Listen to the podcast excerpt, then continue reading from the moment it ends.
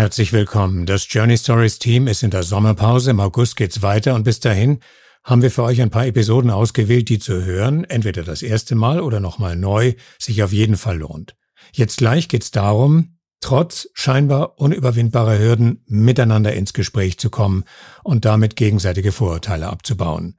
Wie nötig das ist, das hat sich gerade eben gezeigt, als die Ermordung eines 13-jährigen Mädchens durch afghanische Asylwerber in Österreich zu den erwartbaren reflexartigen Reaktionen von Immigrationsgegnern und Immigrationsbefürwortern geführt hat, inklusive der sofortigen Instrumentalisierung des Verbrechens durch diejenigen, die das Land überhaupt komplett abschotten wollen, was eben auch eine Pauschalverurteilung der gesamten afghanischen Community im Land ist und dem gegenseitigen Verständnis nicht hilft. Und damit zu Joanna Osman. Sie ist die Tochter eines palästinensischen Vaters und einer deutschen Mutter. Ihr Großvater emigrierte aus Israel in den Libanon. Sie selbst wuchs in Deutschland auf. Den Konflikt zwischen Israel und Palästina, den erleben wir ja jeden Tag, zuletzt erst wieder in Form eines Kriegs. Ein dauerhafter Konflikt, ein gewalttätiger und ein traumatisierender. Für beide Seiten natürlich. Aufgrund ihrer palästinensischen Herkunft will Joanna dazu beitragen, dass die Menschen auf der jeweils anderen Seite der Grenze sich trotzdem kennenlernen und dadurch näher kommen können. Diese Bemühungen gibt es auch zwischen Israel und seinem Erzfeind, dem Iran. Das Ganze heißt Peace Factory und seit 2012 ist Joanna mit dabei. Sie lebt in München und unterrichtet als Universitätsdozentin das, was sie tut, nämlich Storytelling, und vor nicht allzu langer Zeit erschien ihr erster Roman. In München habe ich sie getroffen und wir haben über sie, ihre Herkunft und die Peace Factory geredet. Journey Stories Geschichten von Flucht und Migration.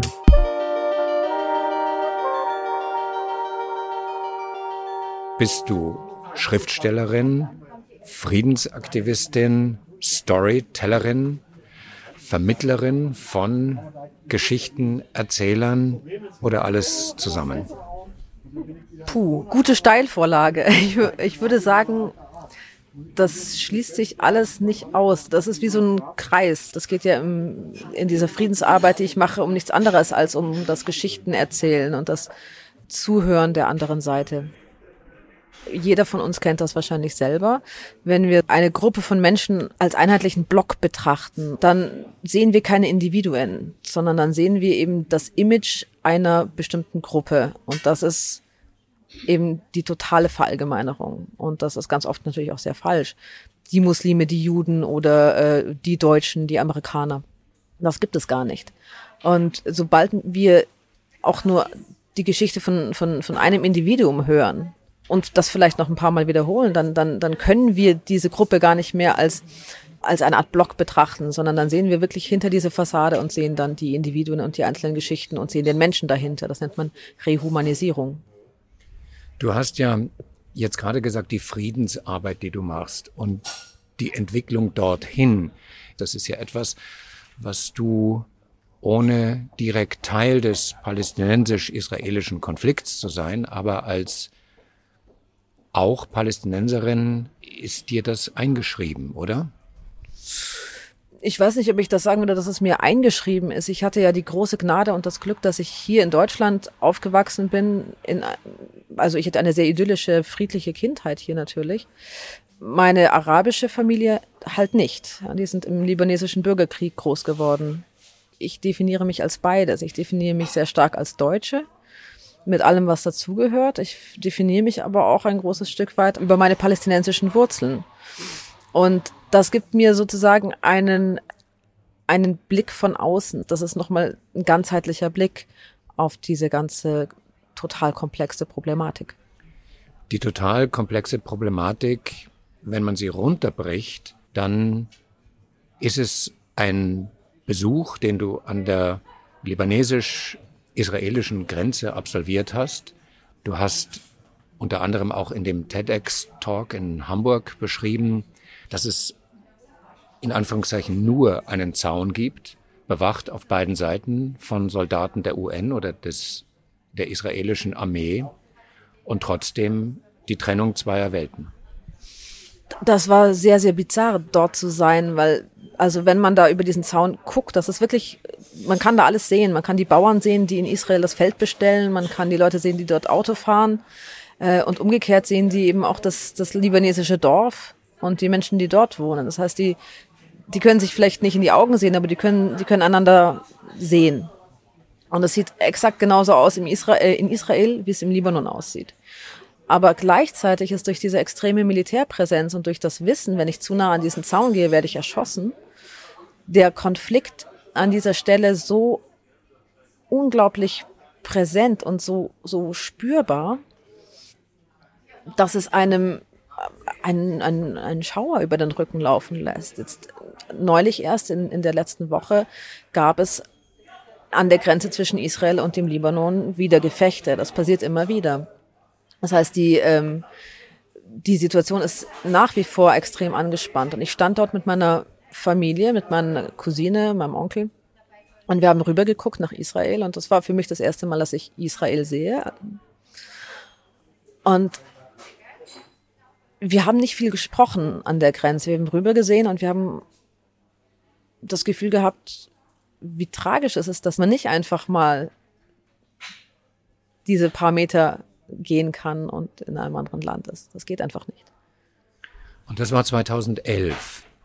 Und zwischen 2011 und 2012, als du die Peace Factory mitbegründet hast, was ist da passiert? Wie dynamisch hat sich diese Unmöglichkeit, jenseits des Sounds sein zu können, für dich weiterentwickelt? Ich bin nach diesem äh, Familienurlaub 2011 wieder zurück nach Hause, nach München, habe mein ganz normales Leben gelebt. Ich lebe nicht im Libanon, meine Familie lebt da, ich halte den Kontakt. Aber der Konflikt ist, wenn man hier ist, nicht präsent. Man hat ihn nicht vor Augen, man hat ihn nicht vor der Haustür. Aber es war trotzdem so, dass ich immer, seit ich, seit ich politisch interessiert bin, natürlich auch äh, ganz stark in den Nahen Osten gucke und die Nachrichten verfolge und ähm, die Entwicklung verfolge. Und das war eben auch in diesem Jahr so bis ich 2012 die Headline gesehen habe, Israel loves Iran und die Peace Factory auf Facebook entdeckt habe. Und der Mensch, der die Peace Factory damals als Facebook-Seite betrieben hat, ist ein Israeli und einer der ersten Israelis, die du überhaupt kennengelernt hast, und zwar indem du ihn angeschrieben hast auf Facebook. dazu muss man sagen, dass 2012 Facebook noch das Medium war. Das hat jeder gehabt und man hat es aber wirklich so betrieben, dass man, dass man mit seinen Freunden auf Facebook befreundet war. Ich hatte dort eine Handvoll Freunde und meine Großfamilie in meiner Freundesliste und ich habe nicht mit fremden Leuten auf Facebook rumgechattet. Das war nicht meine Art. Aber in dem Fall habe ich eine Ausnahme gemacht, weil ich habe die Seite Israel Loves Iran und den Betreiber Ronny Edri dort entdeckt und war so berührt davon und auch interessiert an dem Hintergrund, was, was ist das eigentlich, was passiert da? Was hat dich besonders berührt? Hm.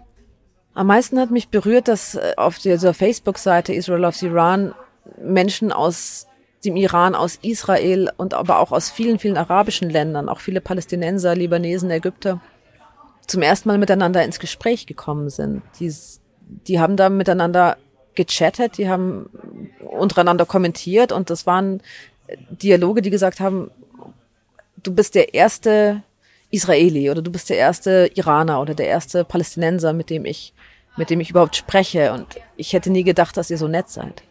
Und das war 2012, das war sowieso eine große Aufbruchszeit, weil da der arabische Frühling auch begonnen hat und alle waren so ein bisschen, oh, es passiert was im Nahen Osten, es tut sich was. Und das war sehr, sehr, sehr berührend zu sehen, dass da Menschen ins Gespräch kommen, die sich sonst niemals getroffen hätten und die auf einer total friedlichen Ebene miteinander kommuniziert haben. Und das hat dazu geführt, dass du dich fast genötigt gefühlt hast, vermute ich, mit Ronny Edri Kontakt aufzunehmen. Ich glaube, ich habe das gemacht, was jeder getan hat, der die Peace Factory zum ersten Mal so in diesen ersten Anfangstagen sah. Ich habe ich habe geweint, als ich das gelesen habe, weil es sehr berührend war. Und dann habe ich alle Leute angerufen, die ich kannte und gesagt, ihr müsst euch das anschauen, das ist toll. Und dann habe ich Ronny auf Facebook angeschrieben und habe ihn gefragt, was, was macht ihr da eigentlich und wer seid ihr? Und so sind wir ins Gespräch gekommen. dieses ins Gespräch kommen hat sich ja weiterentwickelt. Aus dem ist ja eine Freundschaft geworden zwischen euch beiden. Eigentlich eine sehr tiefe Beziehung zu ihm und seiner Frau. Es war so, dass ich, als ich ihn äh, angeschrieben habe, hat er gleich zurückgeschrieben, hat gesagt, sorry, ich kann gerade nicht. Bei mir steht die Weltpresse im Wohnzimmer. Der hatte da in den ersten Tagen der Peace Factory ging das so viral, dass da dass er den ganzen Tag lang Interviews geben musste und eigentlich keine Zeit hatte, sich doch mit irgendwas anderem zu beschäftigen. Also hat er das an seine Frau Michal delegiert, die dann äh, mir zurückgeschrieben hat. Und so ist ein Gespräch entstanden und ich habe eigentlich mich zuallererst mit seiner Frau befreundet. Und wir haben, wir sind dann von Facebook sehr schnell auf Skype gewechselt, haben auch äh, dann Videotelefonie gemacht und haben einander dann unsere Lebensgeschichte erzählt und haben festgestellt, dass wir sehr, sehr ähnlich ticken. Irgendwann ist Ronny dann dazugekommen und dann haben wir sehr oft angefangen, ja wirklich auch zu telefonieren. Und ja, so ist das, so ist das eigentlich entstanden, diese Freundschaft. Und damals hast du beigetragen, indem du die aufkeimende Internetfreundschaft zwischen Israel und Iran um Palästina erweitert hast. Ja, das war eigentlich Ronnys Idee. Ronny hatte eben diesen Kanal in den Iran geöffnet mit der Seite Israel Loves Iran. Und das haben Iraner zurückgeschrieben in großer Zahl. Und viele haben auch ähm, die gleiche Botschaft in, nach Israel geschickt und gesagt, wir wollen gar nicht euer Feind sein.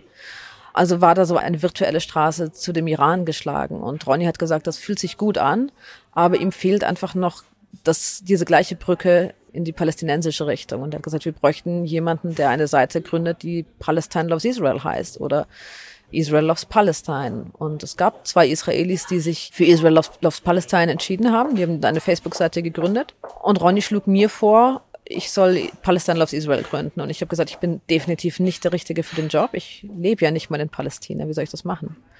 Habe ich aber gemacht, weil ich gedacht habe, es wird dann schon jemand übernehmen. Aber das ist nicht passiert und irgendwann, ja, das ist wirklich von alleine so gekommen.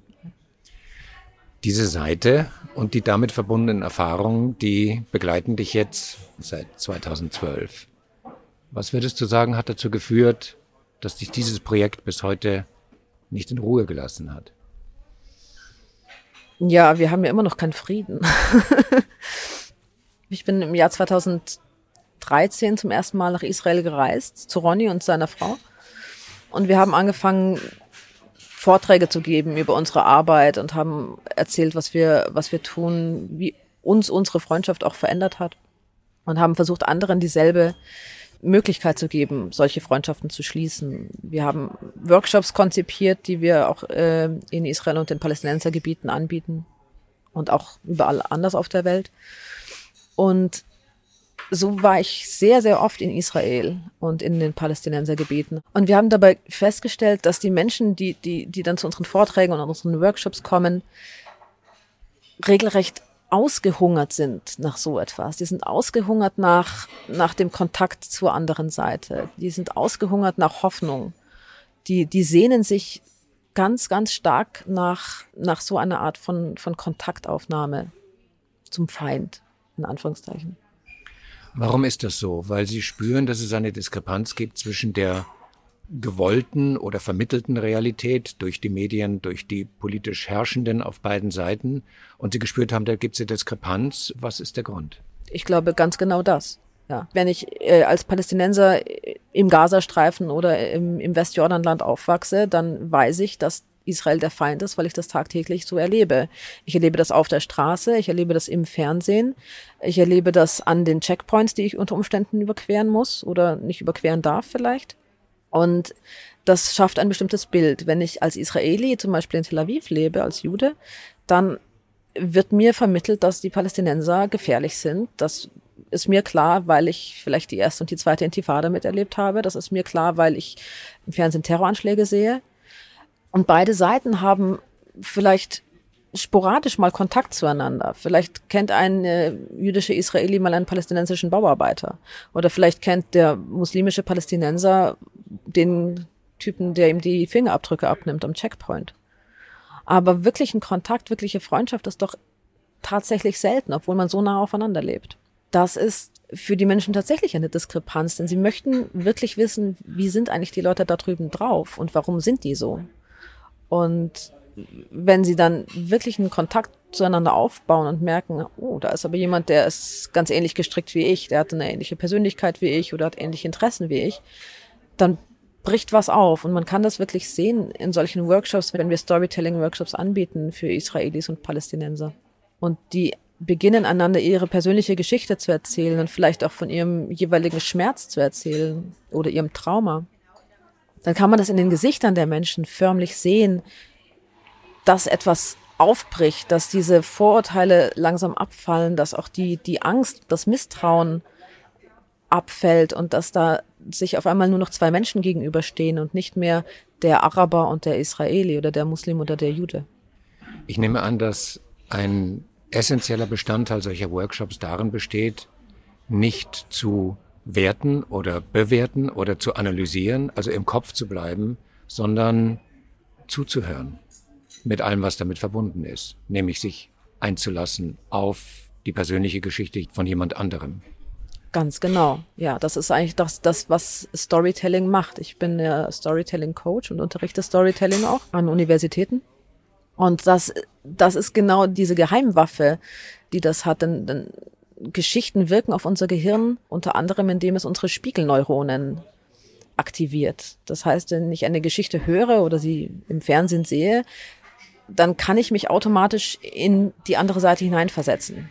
Also ich versetze mich in den Helden dieser Geschichte hinein. Und das schafft Empathie. Das heißt, wenn ich jetzt die Geschichte meines, in Anführungszeichen, Feindes sehe oder höre, einem anderen Menschen zuhöre, wie er seine Geschichte erzählt, dann geht das gleiche Spiel los. Das passiert, wenn ich zum Beispiel eine Serie sehe oder einen Roman lese. Meine Spiegelneuronen fangen an zu feuern und ich versetze mich in den anderen hinein. Das schafft Empathie, das schafft eine Verbindung die, die erste Verbindung findet ja oft nicht in der analogen, sondern in der digitalen Welt statt. Also über die Facebook-Seite, über die Homepage von Peace Factory. Und da gibt es jetzt jemanden auf der einen Seite des Zauns oder der Mauer und auf der anderen Seite des Zauns oder der Mauer. Was passiert da? Welche Geschichten kommen dir in die Erinnerung, die dich vielleicht besonders berührt oder begeistert haben? No, so viele. Wir hatten 2014 ein, da war der Krieg zwischen Israel und dem Gazastreifen ähm, einer der vielen Kriege. Es war eine sehr, sehr schwierige Zeit. Und ähm, es kam ein, ein, ein junger Mann aus dem Gazastreifen und hat auf unserer Facebook-Seite kommentiert. Und er hat gesagt, er würde gerne mal mit Israelis sprechen, weil er sich gar nicht vorstellen kann, dass das überhaupt Menschen sind. Das Einzige, was er von Israelis kannte, waren eben Bomben und natürlich die Propaganda, die er im Fernsehen sah. Das haben sich auf diesen Kommentar hin sehr, sehr viele Israelis gemeldet, die gesagt haben, wir sind keine Monster, wir sind nicht die Monster, die du in uns siehst, aber uns wird genau das Gleiche über euch erzählt. So, dass ihr eben die Terroristen seid, die Gefährlichen, der Feind. Aus diesen Dialogen, die haben sich auf Facebook dann befreundet und haben tatsächlich auch äh, privat miteinander viel gechattet.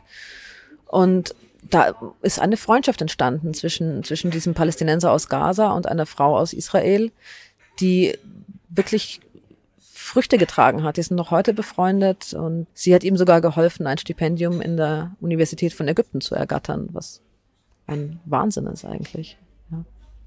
Ich möchte zwei Stichworte aufgreifen, auf die du auch immer wieder hinweist. Das ist der Weg von der Dehumanisierung zur Rehumanisierung. Was ist damit gemeint? Also jeder Konflikt wird eigentlich befeuert von zwei Dingen. Das eine ist die Viktimisierung, also die Vorstellung, dass ich bzw. meine Seite das einzige Opfer in diesem Konflikt bin. Und das andere ist die Dehumanisierung, also die Vorstellung, dass die andere Seite der Feind ist. Und zwar alle gemeinsam. Und diese, diese nicht Eine gesichtslose Masse, die mir gefährlich gegenüber tritt. Ganz genau, eine gesichtslose Masse und diese Masse ist der Feind. Und das ist die totale Dehumanisierung. Also das ist, äh, man sieht keine Individuen mehr, sondern man sieht nur noch diese gesichtslose, feindliche Masse. Rehumanisierung bricht diese Vorstellung auf. Rehumanisierung, das, was wir zum Beispiel durch Storytelling-Workshops machen, ist das Individuum hinter diesem Image wieder sichtbar zu machen, erkennbar zu machen, dass es sich bei dem Feind nicht um eine gesichtslose Masse handelt, sondern um eine sehr diverse Gruppe aus Menschen mit ganz unterschiedlichen Hintergründen, von denen jeder seine eigene individuelle Geschichte hat. Wie hoffnungsvoll stimmt dich diese Arbeit und wie frustrierend ist sie angesichts der Tatsache, dass der israelisch-palästinensische Konflikt einer ist, der auf Dauerbetrieb gestellt ist? Ja, auf Dauerbetrieb gestellt finde ich gut. Ja, das ist ein guter Ausdruck.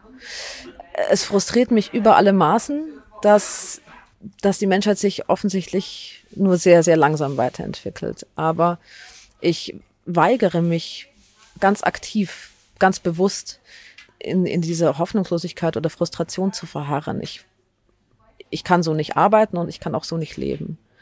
Ich konzentriere mich ganz bewusst auf diese kleinen Schritte. Und ich freue mich an jedem Einzelnen, der, der sein Misstrauen ablegt oder seine Vorurteile ablegt oder ich freue mich an jeder einzelnen klitzekleinen Freundschaft, die ich äh, stiften helfen kann. Und ich glaube auch, dass das der einzige Weg ist, wie wir solche globalen Problematiken, egal ob das jetzt der Klimawandel ist oder der Brand im Amazonas oder der Nahostkonflikt, wir müssen uns darauf besinnen, dass wir alle daran beteiligt sind und dass wir auch alle etwas daran tun können. Nicht nur müssen, sondern tatsächlich, dass wir in der Lage sind, etwas tun zu können und uns auch nicht irgendwie klein fühlen.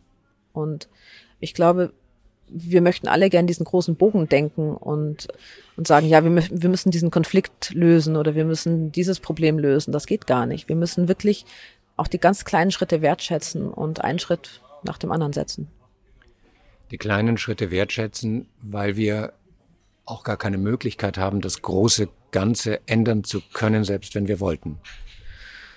Also als Einzelner nicht. Ich glaube, das ist äh, nicht möglich. Das große Ganze hat ja auch nicht ein Einzelner verbockt, sondern das haben wir, wir ja alle im, im Kollektiv als Menschheit. Also so ein Konflikt entsteht nicht einfach, weil jetzt jemand einen Konflikt anzettelt, sondern das passiert aufgrund von vielen kleinen Bausteinen. Das ist eine Dynamik, die sich über lange Zeit entwickelt. Und genauso wie es sich entwickelt, kann es sich auch wieder zurückentwickeln oder in eine andere Richtung entwickeln. Aber das passiert genauso schleichend, langsam und durch kleine Schritte, wie es angefangen hat. Zwischen uns liegt das eben gerade erschienene Buch, das du geschrieben hast, Am Boden des Himmels, in dem du all diese Erfahrungen, vermute ich, nochmal poetisch in Form eines Romans verdichtet hast. Ist das der Antrieb gewesen?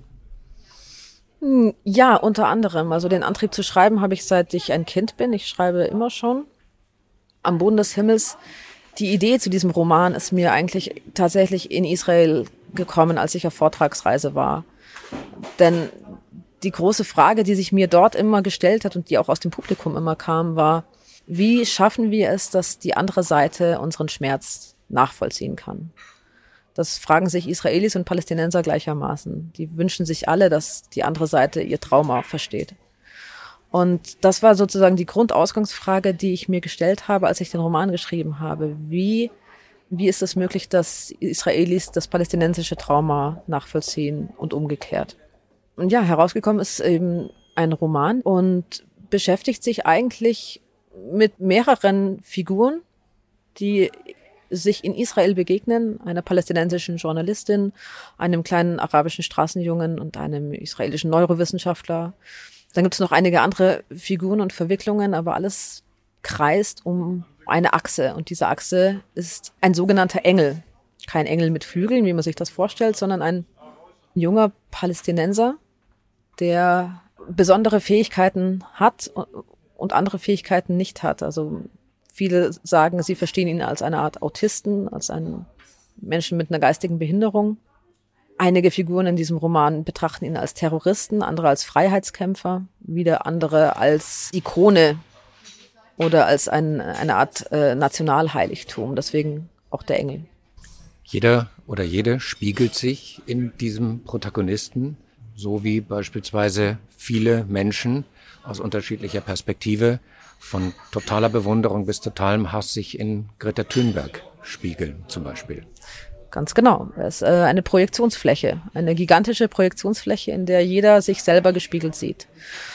Das Besondere an dieser Figur ist, dass es ein Symbol ist. Diese Figur hat die Fähigkeit, die Menschen, denen er begegnet, dazu zu bringen, dass sie die Welt für einen Augenblick aus den Augen des Feindes sehen. Das heißt, ähm, ich zitiere jetzt mal aus dem Roman, er schneidet durch Hass wie ein heißes Messer durch Butter und richtet dabei natürlich unglaubliche Zerstörung an. Er zerstört ja den Status quo, er, er zerstört den Hass, er zerstört Vorurteile und er zerstört auch die Verzweiflung, die mit diesem Hass einhergeht.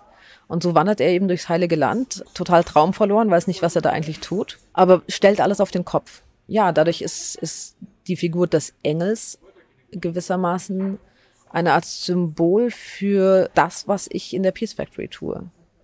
Kreative Unordnung zu stiften, damit Dinge sich neu sortieren können. Ist das das Prinzip Hoffnung, das dich über das Buch hinaus antreibt, das vielleicht ein Motor war, das Buch zu schreiben, aber das gleichzeitig auch der Beweggrund für dein Tun und Handeln ist? Ja, das gefällt mir, wenn du das so sagst. Ja, das würde ich so unterschreiben. Was sind die nächsten Schritte, auch der Peace Factory, die es ja noch gibt, auf der immer neue Menschen sich neu kennenlernen, wo immer neue Geschichten aufpoppen? Was ist für dich der nächste Schritt?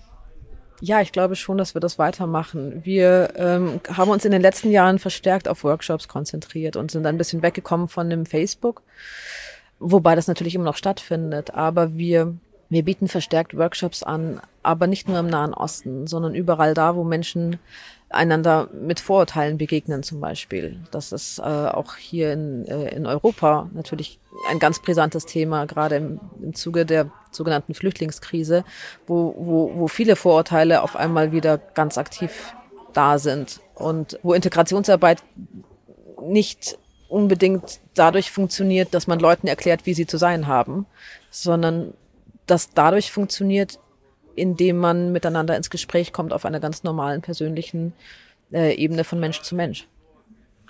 Wenn du daran denkst, wie sehr beispielsweise die Wahlen diese zunehmende Sprachlosigkeit der liberalen und der nicht-liberalen Kräfte zum Ausdruck gebracht haben, diese Sprachlosigkeit, die sich steigert bis hin zu gegenseitigem Hass, wenn du an die unmittelbare Entwicklung auch der vielen illiberalen Bestrebungen denkst, die sich in Europa auftun, was ist im Moment deine größte Angst? Ich versuche keine Angst vor der aktuellen politischen Entwicklung zu haben, weil ich nicht glaube, dass das irgendwie hilfreich ist. Das lähmt ja eher. Sorge habe ich natürlich schon. Ich habe Sorge davor, dass, dass uns so die, die, unser Verständnis von dem, was wir sein wollen, dass unser Verständnis von, von einer friedlichen, demokratischen, aufgeklärten und freien Gesellschaft, dass uns das langsam wegbricht. Aufgrund von, von geschürtem Hass, von geschürtem Misstrauen, von Ängsten, die zum Teil begründet sind und zum Teil vollkommen ausufern. Ich habe Sorge darüber, dass sich die Grenze des Sagbaren äh, in eine Richtung verschoben hat, die man sich vor, vor, vor einigen Jahren nicht hätte vorstellen können. Aber ich glaube auch, dass sich das lösen lässt, dieses Problem. Ich glaube, dass die Menschen, die am meisten Angst haben, zum Beispiel vor Geflüchteten, diejenigen sind, die am wenigsten Kontakt dazu haben. Äh, in dem Moment, wo ich äh, mit einer Flüchtlingsfamilie mal draußen im Sommer gegrillt habe und gemeinsam spazieren war oder Abend äh, gegessen habe, löst sich schon ein Stück weit diese, diese Angst vor dem Fremden, vor dem anderen, vor dem vor der anderen Seite und umgekehrt natürlich auch.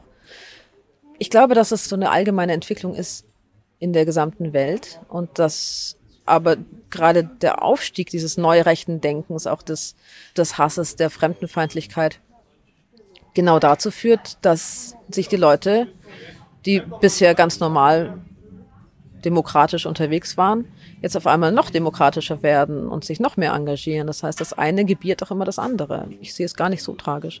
Das heißt, die große Hoffnung, so naiv das auf den ersten Blick erscheinen mag, besteht darin, offen zu sein für die Geschichte des oder der anderen, zuzuhören und sich einzulassen. Wie gesagt, das mag sehr naiv klingen, aber die lange Geschichte der Peace Factory und deiner persönlichen Erfahrung spricht ja dafür, dass dieser Effekt nicht zu unterschätzen ist. Ich glaube überhaupt, dass das das Einzige ist, was wirklich nachhaltig funktioniert. Wir müssen dem anderen zuhören, wir müssen einander zuhören, wir müssen auch lernen, auf einer anderen Ebene zu kommunizieren. Ich weiß, wie, uns wurde oft vorgeworfen, wie naiv das alles ist, dass wir irgendwie mit Blumen schmeißen. Natürlich tun wir das. Aber es funktioniert ja auch. Genau, und dieser Naivität, wenn man so will, haben wir uns hier mit unseren Journey Stories Geschichten auch irgendwie verschrieben. Gerade weil aus dem Wunsch selten Wirklichkeit wird, gehören sie erzählt, die Geschichten, denn die Hoffnung ist ja immer mit dabei. Und damit euch weiterhin einen schönen Sommer und bis bald. Journey Stories Geschichten von Flucht und Migration